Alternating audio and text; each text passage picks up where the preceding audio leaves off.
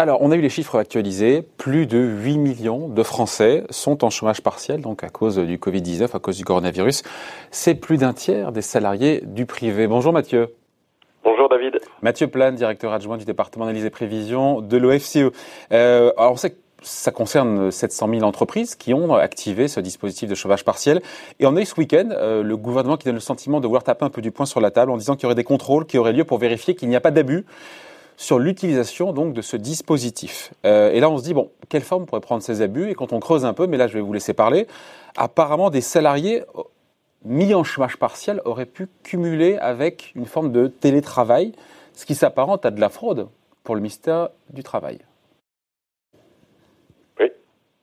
Oui, mais oui, mais oui, il faut, il faut, il faut... Oui, pardon. Vous pouvez mieux que ça, Euh, non, non, Mathieu. oui, c'est vrai, que la question n'est pas claire. Non, mais la question, c'est, ça le, le. Bah oui, non, bien sûr, Le classique, le- le- quelqu'un en chômage partiel, en même temps, il bosse chez lui en télétravail, c'est ça? Bah, ça serait terrible. Euh, dans ce cas-là, effectivement, on, on voit que c'est la principale, en fait, en, en- en gros, mesure euh, budgétaire euh, mise en place par le gouvernement. On voit qu'il y a d'autres mesures, hein, comme les reports de paiement d'impôts, de cotisations, mais qui sont juste des reports de, de, de dette fiscale, euh, qui vont pas être annulés, a priori, sauf peut-être pour une, une mince partie des entreprises.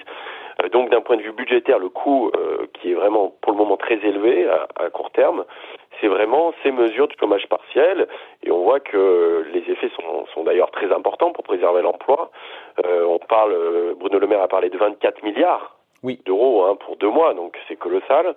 Euh, et donc cette mesure-là, Avec pour objectif, je vous coupe, avec pour objectif d'éviter des licenciements massifs, même si le coût est colossal. 24 milliards sur deux mois, c'est colossal, effectivement, mais c'est ça l'objectif. bien sûr, c'est dire, c'est socialiser les salaires. En gros, c'est l'État prend à sa charge les salaires des entreprises en difficulté pour éviter que justement on se retrouve dans une situation à l'américaine où vous avez de nombreuses entreprises qui mettent en place des plans de licenciement et que les gens se retrouvent au chômage. Donc, en gros, c'est l'État qui prend sa charge jusqu'à 4,5 pour- 4,5 SMIC, donc c'est élevé. Hein. Donc c'est une grande partie des salariés. À hauteur de 84% du salaire net. à à hauteur de 84% du salaire net. Donc il y a une petite perte pour le salarié qui peut être en partie compensée par l'entreprise, mais c'est pas obligatoire. Ce que je veux dire, c'est que c'est un coût budgétaire important, c'est que l'État va donc encaisser un déficit qui sert à payer les salaires des personnes qui peuvent pas aujourd'hui travailler pour préserver l'emploi. Donc dans ce cadre-là, il faut bien sûr que les entreprises jouent le jeu, parce que sinon c'est terrible. Alors ça veut dire quoi si- de pas jouer le jeu? Comment est-ce qu'on détourne ce dispositif? Je parlais de, apparemment de cette idée de cumuler à la fois le chômage partiel et le télétravail. C'est le seul moyen de contourner ce dispositif? Bah, c'est le principal aujourd'hui. Euh, C'est-à-dire, euh, on voit bien que pour un certain nombre de secteurs d'activité, euh, euh, notamment qui ont la possibilité d'avoir du télétravail, si des entreprises demandent du chômage partiel et qu'elles l'ont, et que parallèlement certains salariés continuent à travailler en télétravail, ça pose un gros problème. C'est-à-dire que vous pouvez avoir une continuité d'activité, mais que vous déclarez que vous ne le faites pas, et donc vous bénéficiez à la fois du fait que vous pouvez avoir euh, euh, un paiement et des indemnités dans le cas de chômage partiel, en continuant votre activité. Donc, euh, euh, on voit bien qu'en fait, vous n'êtes pas dans les règles du jeu. Donc, ça, ça poserait beaucoup de problèmes dans, dans, dans ce cas-là. Et, donc, c'est pour ça que et- et l'effet d'aubaine, Mathieu, et l'effet d'aubaine C'est-à-dire qu'en Bah, fait... Bah, L'effet d'aubaine, normalement, il est contrôlé par le fait qu'il y a la directe qui est censée euh, euh, justement établir ou pas si l'entreprise peut recevoir ou pas ce chômage partiel. Euh, après, vous pouvez, euh, justement, on voit qu'on est dans des mesures d'urgence. Euh, on voit qu'il y a plus d'un tiers des salariés aujourd'hui qui sont concernés, donc ça a été mis en place pour beaucoup d'entreprises et beaucoup d'entreprises peuvent se déclarer en grande difficulté, avoir assez facilement accès au chômage partiel, et puis peut-être pour certaines d'entre elles, finalement, avoir moins de difficultés que ça, ou donner la possibilité euh, de certains salariés continuer à travailler. Euh, Donc, euh, dans ce cadre-là, on n'est pas dans le respect de la, de la loi et ça pose un certain nombre de problèmes parce que c'est une mesure qui coûte extrêmement cher. Et donc, si beaucoup d'entreprises font ça, euh, bah, l'État, en tout cas le gouvernement, a tapé sur la table en disant attention, c'est très sanctionnable et euh, ça peut être euh, justement bien sûr suppression des aides, euh, une amende, euh, suppression des aides aussi pendant cinq ans, euh, donc remboursement de ce qui a été euh, euh, versé, plus possibilité d'accès à la formation. Donc c'est un point important, c'est-à-dire c'est qu'aujourd'hui il y a hein. vraiment une idée où tout le monde doit jouer le jeu parce qu'on a une situation, une situation extrêmement difficile. Mais encore une fois, il y a 700 000 entreprises qui ont activé ce dispositif de chômage partiel. Est-ce qu'il y a vraiment beaucoup d'entreprises qui jouent sur les deux tableaux? Est-ce qu'on parle de trucs, voilà, on se dit que c'est euh, à dose homopathique, c'est totalement sporadique, ou on se dit que c'est peut-être suffisamment pratiqué pour que le gouvernement en parle? Bah, S'il en parle, c'est qu'il doit avoir quelques informations. Alors, très difficile aujourd'hui, euh, on navigue à vue un peu sur tout. Le- le- la seule chose, c'est qu'on a déployé une mesure d'urgence extrêmement intéressante pour préserver l'emploi, extrêmement intéressante pour préserver les entreprises, et qu'aujourd'hui, voilà, il n'y a pas possibilité d'avoir beaucoup de contrôle sur ce qui a été fait. On voit qu'on a une grande, enfin voilà, quand vous avez plus de d'un tiers des salariés qui sont concernés, ça représente beaucoup de monde, donc vous n'avez pas la possibilité de contrôler tout ce qui a été fait. Donc, je pense que c'est une mise en garde pour dire attention, attention, cette mesure-là, elle est faite. C'est pas bien que les gens continuent à travailler s'ils sont au chômage partiel. Si chômage partiel, vous l'avez parce que vous pouvez pas travailler, parce que vous êtes contraint, parce que vous n'avez plus d'activité.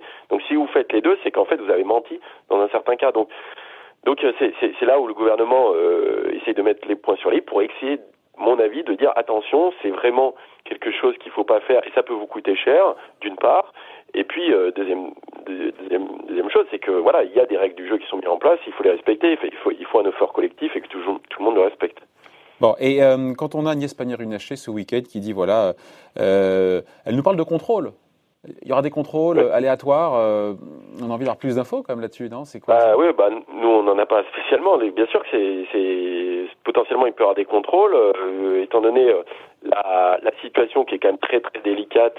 Euh, on peut imaginer que si ces contrôles aboutissent et montrent qu'il y a des situations de fraude, euh, on voit que les amendes peuvent être euh, importantes, qu'il faudra déjà rembourser ce qui a été versé, plus des amendes, plus même des risques de prison, plus plus des aides d'État qui n'auraient plus lieu pendant cinq ans. Donc il faut faire attention, c'est-à-dire que les entreprises qui respecteraient pas les règles se, seraient quand même exposées à des, à des, à des, à des contrôles et en tout cas à des, à des sanctions qui sont qui sont pas des petites sanctions.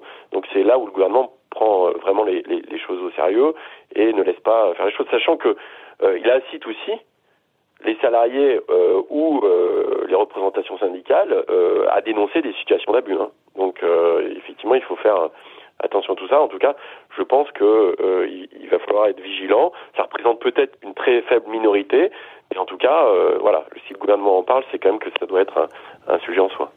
Ce dispositif, euh, Mathieu, de chômage partiel, il pourrait être revu justement pour euh, éviter les, les, contournements, pour éviter euh, les abus, ou parce qu'il coûte très cher et que, à mesure qu'on s'approchera de la sortie progressive du confinement à partir du 11 mai, on en parlera tout à l'heure avec Olivier Dussopt du gouvernement, pour éviter que ça, parce que l'activité va repartir, en même temps, on ne peut pas enlever la béquille tout de suite, mm. le revoir dans le, vous disiez jusqu'à 4,5 SMIC, une prise en charge par l'État et par l'UNEDIC, on pourrait imaginer que ce soit le plafond soit plus bas bah, je crois pas pour le moment. On est, on est dans le traitement d'urgence euh, et euh, c'est pas le moment de recalibrer le dispositif, sinon on risque de perdre tout le monde.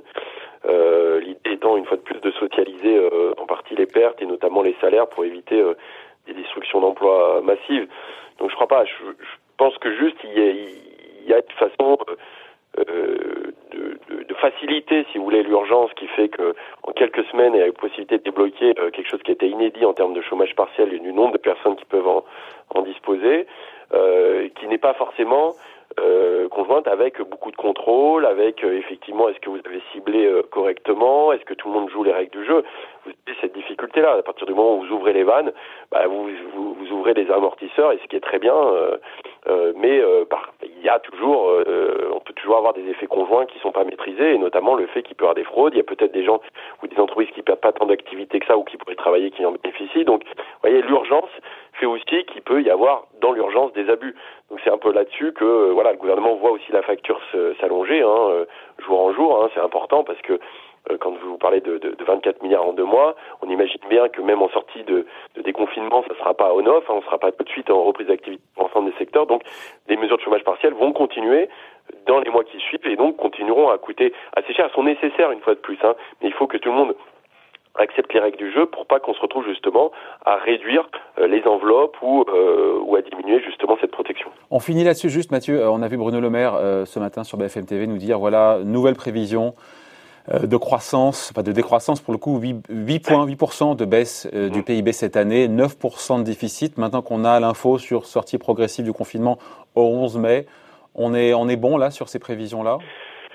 Ah, je, on voit la vitesse avec laquelle réagit euh, le Trésor Bercy sur ses prévisions. Donc, euh, moi, je parlerais plutôt presque d'une prévision encore transitoire, c'est-à-dire qu'elle est dans la situation euh, connue actuelle.